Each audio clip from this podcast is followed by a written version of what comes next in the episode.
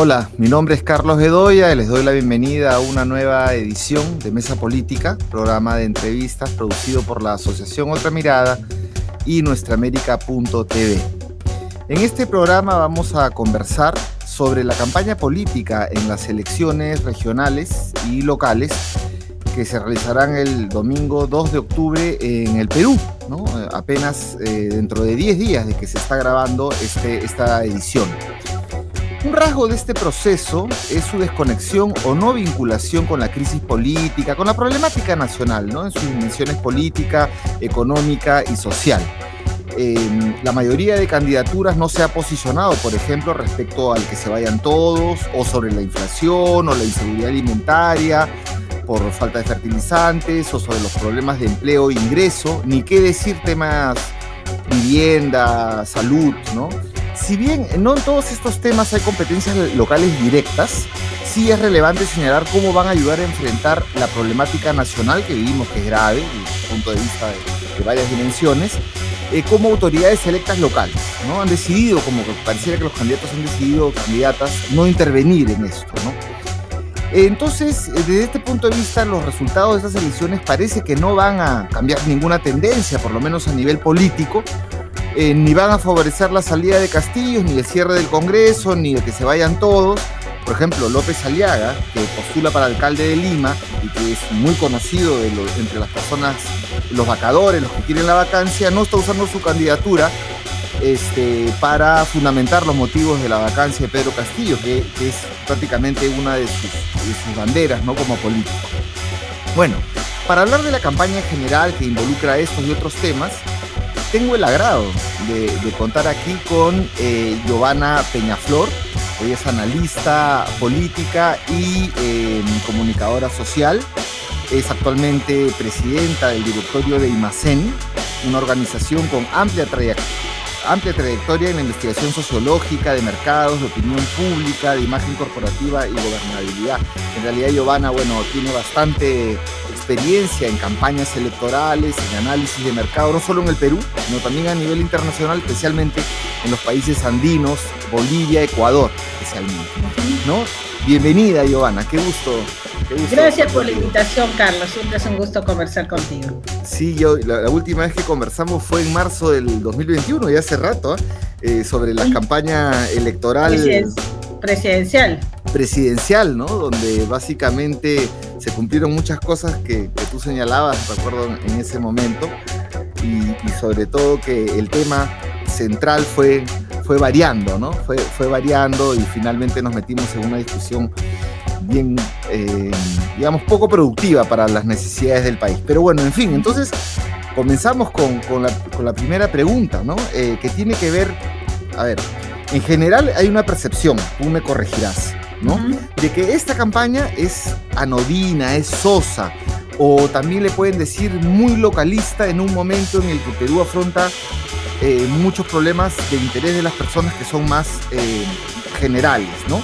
Un estudio de Datum publicado la, semana pasada dice, por ejemplo, que para Lima Metropolitana, y eso después te voy a preguntar por qué solo Lima Metropolitana, para Lima Metropolitana, concentra el tercio de la población del país más o menos, 35% no tiene interés en las elecciones.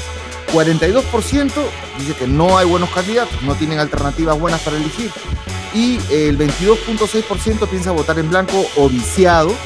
Esto ha bajado, pero igual es un número a tener en cuenta. Entonces, ¿por qué estas elecciones tienen esta, esta doble, ¿no? Ni interés en la gente, ni eh, y los candidatos han decidido no, este, no meterse en la problemática más nacional. Bueno, yo creo que ha habido una grave dificultad para poder atraer la atención eh, de los, en general, en primer lugar, de los medios de comunicación yo te invito, revisa los medios, creo que la primer, el primer debate en uno de los canales de televisión abierta, ¿no? Importantes, se ha dado hace unas dos, tres semanas, o sea, de los candidatos, es decir, que la mayor parte del tiempo no, no se ha puesto de relevancia solo, bueno, el tema de Lima, pero tampoco, mucho menos el tema y lo que está pasando en el interior del país. Bueno, además porque porque en, en, lo que es el tema de gobernación hay pues la famosa búsqueda de la segunda vuelta, ¿no? Entonces este, todos están ahí en el tema de llegar al porcentaje que les permita pasar a la segunda vuelta, no se han sentido comprometidos y, y tal vez porque la forma de enganchar o de ser visibles de los candidatos hubiera sido más bien tomar posiciones sobre los temas nacionales. Y la pregunta es por qué no lo han hecho. Yo creo que un primer tema es porque gran parte de las agrupaciones políticas que compiten tienen, llamémosle así, rabo de paja en, relación a lo que le hablan o le dicen a sus votantes, ¿no? Los que dicen que quieren que se, eh, que se vaya Castillo, que no sé qué, tienen que explicar por qué sus bancadas eh, votan de manera opuesta, eh, contraria a lo que dicen los líderes, o por qué le han salvado varias veces, eh, ¿no es cierto?, el cuello al presidente o por qué tienen estas este, divisiones internas, ¿no es cierto?, que tan llamativas a las que, que vemos en partidos como Acción Popular, Avanza País. Entonces, ante la necesidad de, de, de tener que explicar, ¿no es cierto?, estas situaciones, es obvio que es mejor el silencio, ¿no? Por un lado. Eso es una decisión, entonces, no intervenir. Yo creo que, yo creo que es en, en algunos casos una decisión. El otro tema es la falta de preparación y de capacidad de los propios Si no tienen la capacidad para presentar alternativas para sus regiones que sean lo suficientemente convincentes, menos le podemos pedir que tengan alguna noción o alguna propuesta sobre el conjunto del país, ¿cierto? Y entonces entrar a esos temas es en entrar a Honduras. Y la verdad que lo que hay que señalar es que es triste, por decirlo menos, este, la sensación de cómo ha decaído el nivel político en el país. Lo ves en lo, que, en lo que se habla, lo ves en cómo están las campañas. Creo que de los, eh, si comparamos Bolivia, Colombia, Ecuador y Perú, eh, el menor nivel político lo estamos teniendo en el Perú. El menor eh, nivel de profesionalización de las campañas lo tenemos en el Perú. La mayor inclinación por la campaña de contraste, antes que por la propositiva, lo tenemos en el Perú. Eh, entonces, no sé si es un problema solo de financiamiento, de campañas, o, más bien es un problema de falta de comprensión de lo que es la, política hoy en día, ¿no? De lo que debe ser la política. Entonces, este, claro, alguien me dirá, pero eso no significa ni que ni en Colombia, ni en Ecuador, ni en Bolivia esté mejor que acá. Bueno, eh, hay un problema latinoamericano también, es cierto, es en general, pero, pero creo que esta indiferencia, apatía de la gente hacia la política, que es lo que estás mencionando, tiene que ver con la calidad de la oferta, con la incapacidad para, para ser llamativos. Ahora, también creo que parte de la problemática de estas elecciones ha sido unos organismos electorales que deberían estar jalados. O sea, porque no es posible que a estas alturas, y creo que también de todos los países somos en los que más se da este tema, ¿no? De candidatos eh, que son este, eliminados de la contienda electoral porque les faltó la firma en la página 15 o en la 18, en la 20, pero que luego vemos escándalos, ¿no es cierto?, de, de, ¿cómo se llama?, de denuncias y de problemas enormes o que no están en la bendita... Y eso se queda, eso sí se queda. Oh, bueno, pero eso es responsabilidad, tiene una responsabilidad, muchos dicen el tema de los partidos políticos, pero es el tema también de, lo, de por ejemplo, el Jurado Nacional de Elecciones. Hay sitios donde están reponiendo, ¿no es cierto?, eh, candidaturas después de haberles impedido hacer o haberles eliminado de la contienda durante un mes.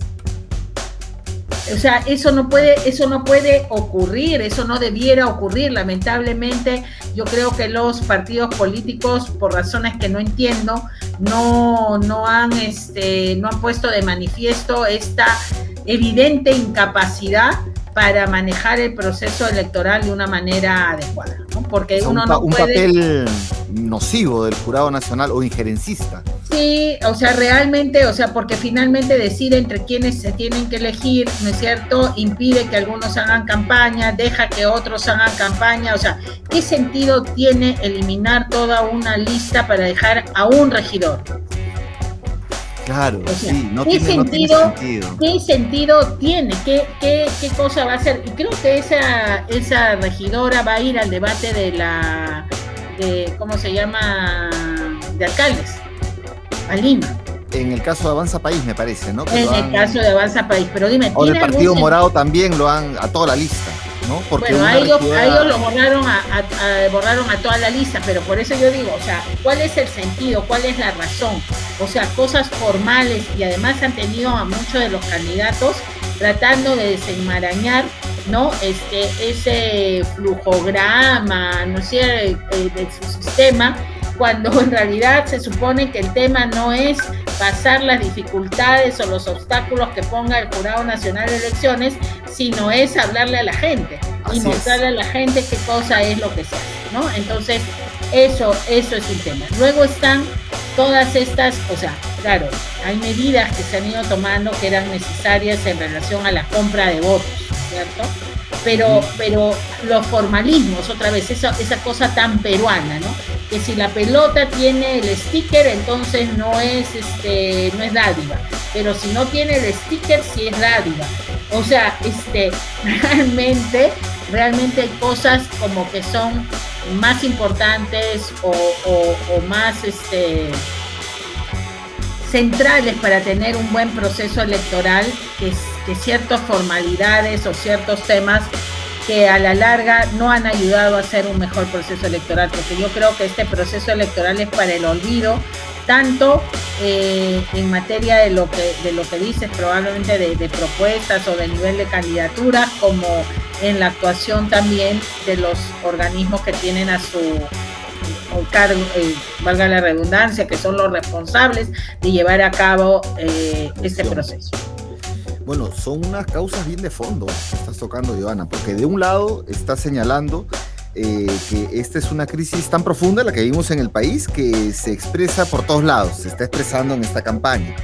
De otro lado señalas eh, una crisis institucional, o sea, no hay partidos, no hay gente, contratan baterías, los candidatos dicen voten por mí porque soy lo máximo y como no tienen partidos tampoco se meten en, la, el tema nacional. Em, la política nacional es como que se hubiese convertido en una mazamorra y hay un desmoronamiento cada día mayor de la política, la institucionalidad, el Estado, ¿no? Claro, porque finalmente este, cada candidato confrontado sobre algo eh, o el partido dice, no, pero ese es un candidato que está haciendo su campaña, es un problema. Porque claro, esta decisión de obligar, ¿no es cierto?, a los candidatos a afiliarse a un partido para poder competir, o sea, es otra vez la forma sobre el fondo, sobre el proceso, es eh, como si cumpliéramos con el llenado de un papel va a mejorar inmediatamente la calidad. Entonces, a la larga no va a significar nada, probablemente ante esta decisión debería haber más eh, candidatos electos por partidos nacionales que lo que ha ocurrido en el pasado, ¿no? ¿Por qué? Porque están obligados a hacer eso. Ya si no ocurre eso, yo creo que alguien se tendrá que tirar un tiro, ¿no es cierto? Porque realmente, o sea, todos han pasado por la obligación. ¿Para qué? Para que se pueda decir que, este, a diferencia de lo que pasaba otras veces, que eran los movimientos regionales o los independientes, los que finalmente tenían mayor presencia en el tablero nacional, ahora digamos que son los partidos. O sea, realmente es la sin razón, o sea, una falta de reforma total, ¿no? Este, y, también lo vemos, eh, lamentablemente hablemos del caso de Lima, ¿no? O sea, no se discute, se dice el problema es de seguridad, pero no se habla del tema presupuestal de Lima, no se habla de la forma como está organizada en Lima, no se habla eh, del tema de fondo que tenemos cuarenta y pico de alcaldes, ¿no es cierto? Una ciudad fragmentada, atomizada. Eh, entonces, y, y, se usa el miedo de los sanisidrinos o miraflorinos, ah, nos van a juntar con otros distintos, ¿no? O sea, este, realmente, realmente es un caos, ¿no? O sea, esta, esta elección es la expresión del caos en el que estamos con eh, la indiferencia ciudadana. Y en ese caos parece que hubiera la consigna de esto está para cualquiera, entonces cualquiera puede entrar y ganar. Entonces, por ejemplo, el señor Gonzalo Alegría se embarca en cualquier partido, ha dado varios, ha saltado por varios partidos, ahora ha terminado en la izquierda de JP, una de las candidaturas de la izquierda, y, mira cómo termina, ¿no? Con estas, estas, estas denuncias. Es como, eh, eh, en realidad, para el lado de la izquierda ya también es como que ya tras cuernos palos, ¿no? Además de lo de Castillo, pa, la alcaldía de Lima, una de las principales fuerzas de izquierda electoral, o de las pocas, ¿no? Este, presenta un candidato con bastante problemas, bueno, ya, ya lo hemos visto en las entrevistas, ¿no? Y hemos visto también eh, sus denuncias. Entonces, ¿qué opinas de esto? ¿Cómo, cómo bueno, para empezar que, es lo que te digo, hablamos de democracia interna, hablamos de elecciones, eh, que deberían darse al interior de cada partido. Los partidos relativizaron también estas internas porque se suponía que en este proceso electoral íbamos a tener las pasos, ¿no es cierto? O sea, eran las internas abiertas. Eh, eso iba a cambiar. Hay quienes dicen que no es la solución. No, probablemente, o sea, yo tampoco digo que eso haya solucionado todos los problemas, por ejemplo, de Argentina, donde se daba. Pero tenía algunas ventajas, ¿no? Que de repente en este contexto eran útiles, ¿no? O hubiera obligado a la, a la, gente a comenzar a trabajar en el tema municipal con anterioridad, hubiera dado más tiempo de exposición a los candidatos como para que se les viera realmente las enaguas, como digamos, eh, se dice coloquialmente, eh, hubiera servido para que realmente los partidos tuvieran una, las cúpulas partidarias tuvieran una menor injerencia, pero otra vez, ¿quién fue el primero que dijo que no tenía la capacidad para hacerlo? Los organismos electorales. Ah, ok. Los jurados nacional y la OMP dijeron, no podemos. Y el Congreso dijo, bravo, no podemos. Ah, nos damos la mano, eso seguirá para Dios sabe cuándo. O sea, en realidad, bueno, acá cada, cada, cada organismo y cada entidad dirá, pues yo no hago esto, yo no hago lo otro, yo no puedo esto, yo no puedo aquello, no puedo resolver la pandemia, no puedo resolver lo de los fertilizantes, no puedo resolver esto, nadie resuelve nada, porque al final cada, cada cosa es discrecional. Claro. Entonces, finalmente, eso es lo que terminó pasando. Obviamente a los partidos políticos les convenía, pero ¿quién les dio la mano en ese proceso? los organismos encargados de, este, de llevar a cabo este proceso. Entonces, el proceso electoral. Y eh, no hemos hecho ningún cambio. Entonces, estamos en, esa frase, ¿no? Que decían, ¿cómo esperamos resultados distintos o mejores si seguimos haciendo lo mismo? ¿Qué cambio importante se ha dado para que pudiéramos estar hoy día en otra situación.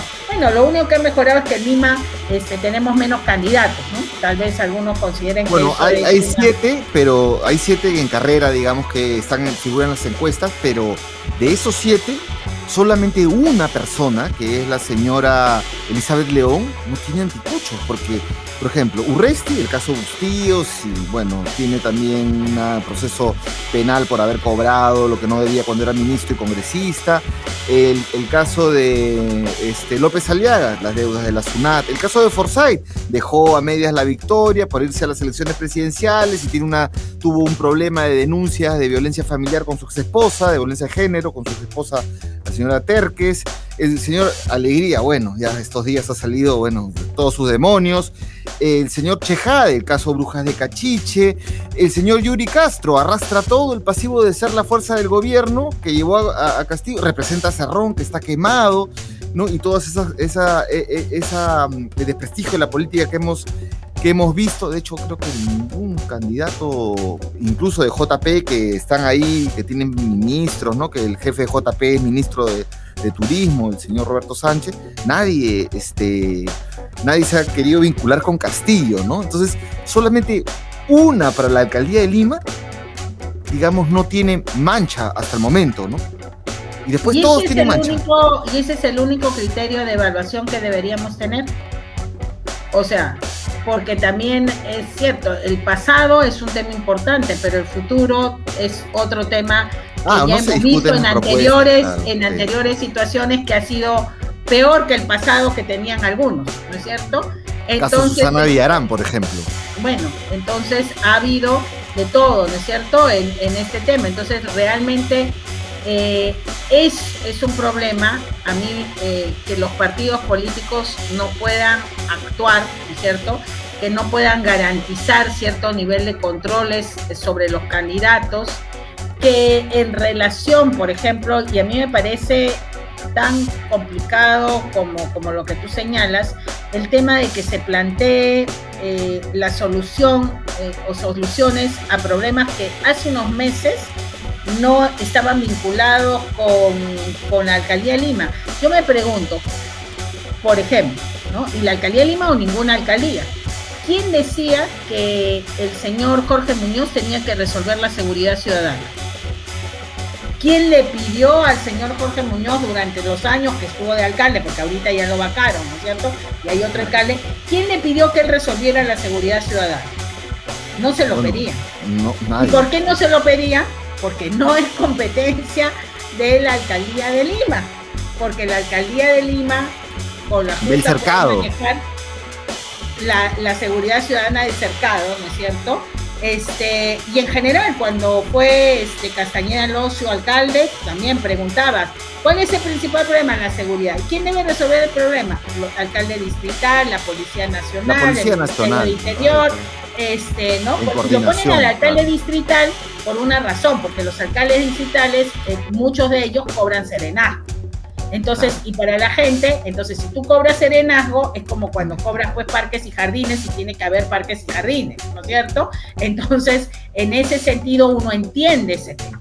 Pero en el caso de la alcaldía de Lima, no, y sin embargo, el centro del debate y el centro de lo que dicen además los debates que aparecen en la televisión es la seguridad ciudadana. ¿Por qué? Porque hacemos una encuesta donde dice que el principal problema de Lima es la seguridad ciudadana. Así no lo todos los periodistas, ¿no? es cierto? Todos los periodistas, todos los programas dicen que la seguridad es el problema principal. Urresti se plantea como el sheriff, ¿no? Eh, Urresti es todo chapatuchoro. y ahí, pero ahí sumes el tema de los medios de comunicación, ¿no es cierto? Quienes, por ejemplo, han hecho debates donde un gran tiempo se ha ido en el debate de la seguridad ciudadana. Entonces, ese es el, tema principal, o sea, que sea un problema no significa, eh, puede tener muchas causas y muchas de esas causas pueden estar relacionadas con el trabajo de la alcaldía, pero, pero finalmente no se hace nada por evidenciar las causas, ¿no es cierto? O sea, de repente si hubieran menos alcaldías y estuviera o estuviera el tema de serenazgo a la mano del alcalde, pero eso es una reforma que no va a hacer ni el propio alcalde. Claro. No, pero hay, por ejemplo, y hay algo que sí, que sí tienen en su competencia o que sí lo pueden hacer o pueden innovar, que por ejemplo, las, los gobiernos locales tienen el manejo de la basura. Y como tienen el manejo de la basura, y ahorita estamos con un problema fuerte de fertilizantes, pueden impulsar, articular, eh, lo mencionaba Carlos Paredes en una conversación que tuvimos, e incluso con, sacando normas, pueden impulsar o promover, articular la producción de fertilizantes orgánicos, eh, todavía impulsando empleo, con o sea, meterse a temas que ellos, eh, el control de la basura está en sus manos. Entonces ellos podrían entrar y, los fertilizantes orgánicos están a partir de los desechos, ¿no? ni siquiera necesitan mucha inversión, ¿no? Entonces ese tipo de propuestas que son ahorita además tendrían que ver eh, serían muy interesantes porque del gobierno central no podemos esperar nada, no podemos esperar nada porque está en la defensa de, quedarse o no quedarse. Entonces, los gobiernos locales, regionales, locales, municipales, sí tendrían por lo menos una, una palabra que decir sobre algunas problemáticas donde pueden cumplir un rol. Eh, pero esto no, no se hace y efectivamente se están manejando con temas este, de, los focus groups o de lo que pone la agenda a los medios o Mira, yo creo que, o sea, yo ahí eximiría los focus group, ¿no? Porque, o sea, el problema no creo que es que use mucho focus group y muchas encuestas.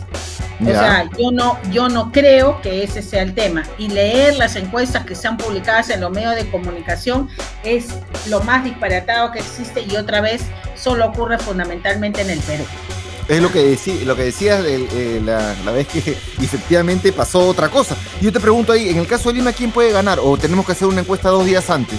por el voto indeciso. Es que yo creo que estamos en una eh, elección otra vez sui generis, porque normalmente tú tienes unas campañas cortas, porque en el Perú nunca hay campañas largas, ¿no? Porque eso implicaría, o sea, es este, ha pasado mucho, mucho tiempo, ¿no? Desde que ha habido candidatos que se han preparado digamos, de antemano para llegar a, un puesto. Eso no es lo que vemos normalmente. Entonces, lo, que tenemos son gente que, que, hace campañas dos o tres meses. Ya eso es demasiado para algunos. Pero, ¿qué pasa ahora? Esos dos o tres meses se han convertido en 15 días. Entonces, en realidad, cada día equivale a varias semanas, ¿no es cierto? O sea, ya de por sí normalmente se habla del rush final como un momento en que el elector realmente se conecta y se producen movilizaciones importantes, en este caso tenemos que la campaña en su conjunto, ¿no es cierto?, se ha, se ha visto reducida, comprimida a unos pocos días. ¿Por qué? Por todas las razones que hemos hablado anteriormente. ¿No? Y además corre el riesgo, ponte que mañana, no sé, pues pasara algo con el presidente, con su esposa o algo por el estilo, ya corre el riesgo encima de desaparecer, ¿no es cierto? Ya ni siquiera los, los pocos días que faltan van a girar en torno al tema de las elecciones. Entonces, realmente estamos en un hecho sui generis. En esa, en esa situación, eh, predecir es un, es un problema. Hacer simulacros que te demuestran que 25, 35, no sé qué, están indecisos en, distritos, ¿no es cierto? O sea, realmente es una locura, ¿no? O sea, es un tema de mero entretenimiento, ¿no? O sea, ah, bueno, ¿quién va primero? ¿Quién va segundo? ¿Quién va tercero? Este, que en realidad puede, puede cambiar eh, de forma importante, sí. Ahora, tendrían que haber sucesos importantes, ¿no? Porque, digamos, el, el primer debate tampoco es que llegara a todo el mundo, eh, de, los candidatos, estoy hablando de Lima, ¿no? Porque la verdad que, que los otros, los candidatos distritales de Lima, y a veces ni los propios del, del, distrito lo ven, ¿no? Yo he visto en algunos distritos 180 personas viendo, 200 personas viendo, ¿no? Sí, sí. Y no, llegan ni a los mil. Parece la maldición de Lourdes Flores Nano, ¿no? La alcaldía me llega al posto, como decía ella. Pero por eso no llegan ni a mil, ¿no es cierto? Y del interior del país este, hablamos de una política eh, más bien efectista, demagógica, ¿no es cierto?, de ataques mucho más fuertes, porque si la política en Lima nos parece chavetera, este, en el interior del país es peor, ¿no? Y si yo quería preguntar sobre eso, sobre la, por lo menos las capitales de provincia, yo no veo encuestas que digan en Arequipa, en Piura, en Huancayo, ¿quién, quién, quién está ahí? ¿Cómo se mide eso? ¿Por qué no hay interés? Lo que pasa es que cada candidato por allí hay, hay zonas encuestadoras locales, las nacionales, este, dependen más bien del interés de los medios y a los medios con las justas le interesa Lima, San Isidro, La Molina, por ahí San Juan del Urigancho, debería estar más medido por por lo menos por el tema, el peso electoral eh, que tiene, ¿no es cierto? Pero, pero en general, o sea, este, lo que vemos en los medios de comunicación es cada vez más focalizado eh, en Lima, a pesar de que las últimas elecciones ya demostraron que son realidades totalmente disímiles, ¿no? Entonces, bueno, yo creo que vamos a tener en ese sentido una sorpresa total cuando veamos los resultados de las regiones y que allí pudiera pasar, tú dices, están desenganchados de la lógica nacional. Pero una vez, la impresión.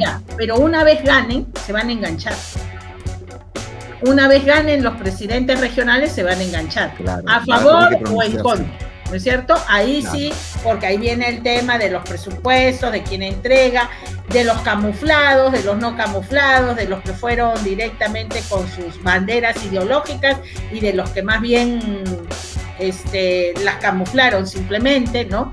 Y, vamos a ver si finalmente eh, el gobierno tiene en algunas zonas del país eh, gobernadores o alcaldes de su mismo signo ideológico. Porque Pero no incluso los que postulan o están cercanos a Castillo ni siquiera han querido reivindicar a Castillo o por lo menos este, querido vincular con él, ¿no? Bueno, estás hablando, pero por eso te digo, pero hablan zonas del país ¿no es cierto? Que sí lo hagan, o que lo hagan después de, ¿no? Porque como no ha sido tampoco un tema de debate, ni un tema visto, ni un tema señalado, entonces a la larga yo no descartaría que finalmente hayan algunos, ¿cierto? O sea, pero realmente... Tomando en cuenta que los que se van han dicho que se vayan todos, ¿no? Los que se van, eh, sí. Ahora, lo que yo sí creo es que lo que sí podemos decir es que realmente la situación para el país va a ser muy complicada para los gobiernos locales y regionales el próximo año. ¿Por qué? Porque por la forma como han sido seleccionados estos candidatos, o sea, normalmente, ¿no es cierto? Eh, una vez eh, hice un estudio, me parece que fue eh, para una ONG esto, que se medían los gobiernos donde habían habido reelección versus gobiernos nuevos. O sea, de gente que entraba sin ninguna experiencia, previa. Bueno, el primer año de estos segundos, nefasto. O sea, ah, el próximo año, ya, el próximo año tú decías, no podemos esperar nada del gobierno central, bueno, tampoco vamos a poder esperar nada de muchas alcaldías ni muchos gobiernos regionales, porque su curva de aprendizaje y su curva de toma recién va a empezar el 2024. Y ahí tres años nomás y se van. Ya, pero, o sea, el próximo año habrá que agarrarnos con fuerza, porque yo no veo, o sea, cómo va a mejorarse la inversión pública cuando los gobiernos regionales y los gobiernos eh, municipales, la gran mayoría va a estar en su primera vez, ¿no es cierto? Este, con dificultades de ejecución, ¿no? Sumadas a un gobierno que tampoco logra ejecutar nada.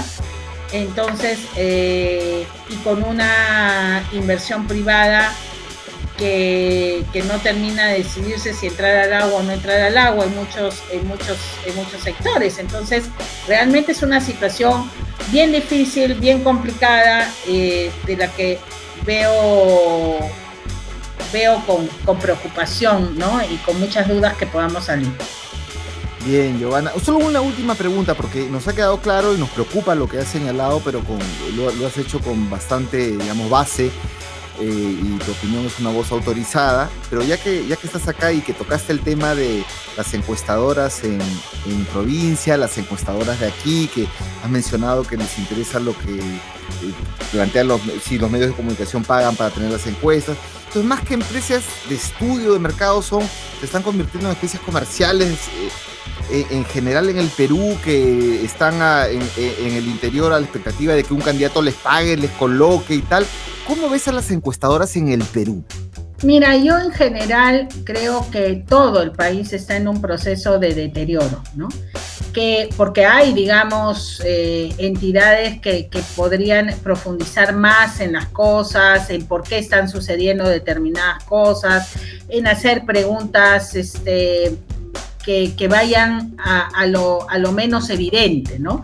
Pero tú ves que en realidad, por ejemplo, ahorita a la gente lo que le interesa básicamente es el tema de quién va primero, o sea, la reducción de la encuesta a la carrera de caballos. Y no entienden que la intención de voto es el resultado de otras variables, ¿no?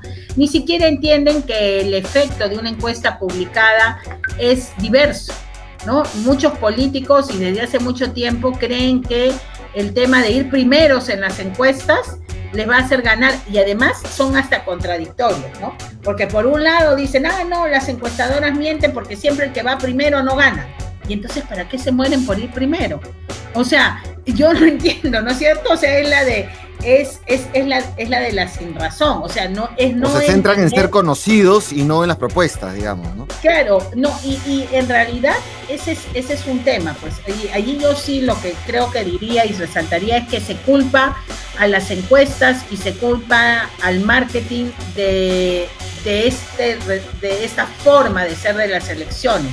Y yo realmente discrepo, porque realmente las encuestas bien usadas deberían permitirle al candidato entender el escenario en el que se mueve, entender cuáles son las preocupaciones de la gente para este, lograr, y eso me decía alguien, bueno, pero eh, eso hace que los candidatos ganos malos ganen, alguno, alguno objeta eso, ¿no? porque la, digamos, las herramientas sirven para todos. Pero yo digo, pero no les da pena cuando uno dice un candidato bueno no gana por no saber usar las herramientas adecuadas para conocer la opinión pública, para hacer una buena campaña, para dirigirse en el mensaje. Entonces, eso que eso deja en claro que no es un problema de las herramientas este, ni del marketing político, es un problema más profundo y en este momento tiene que ver con quienes se lanzan a una a, la búsqueda, ¿no es cierto?, del apoyo popular, de cuáles son los, digamos, los propios eh, límites que se ponen, ¿no es cierto?, para, para lanzarse o no, por qué consideran que son una buena opción, por qué consideran hay varios candidatos con los que yo he hablado y cuando les pregunto y la propuesta, y entonces miran al techo.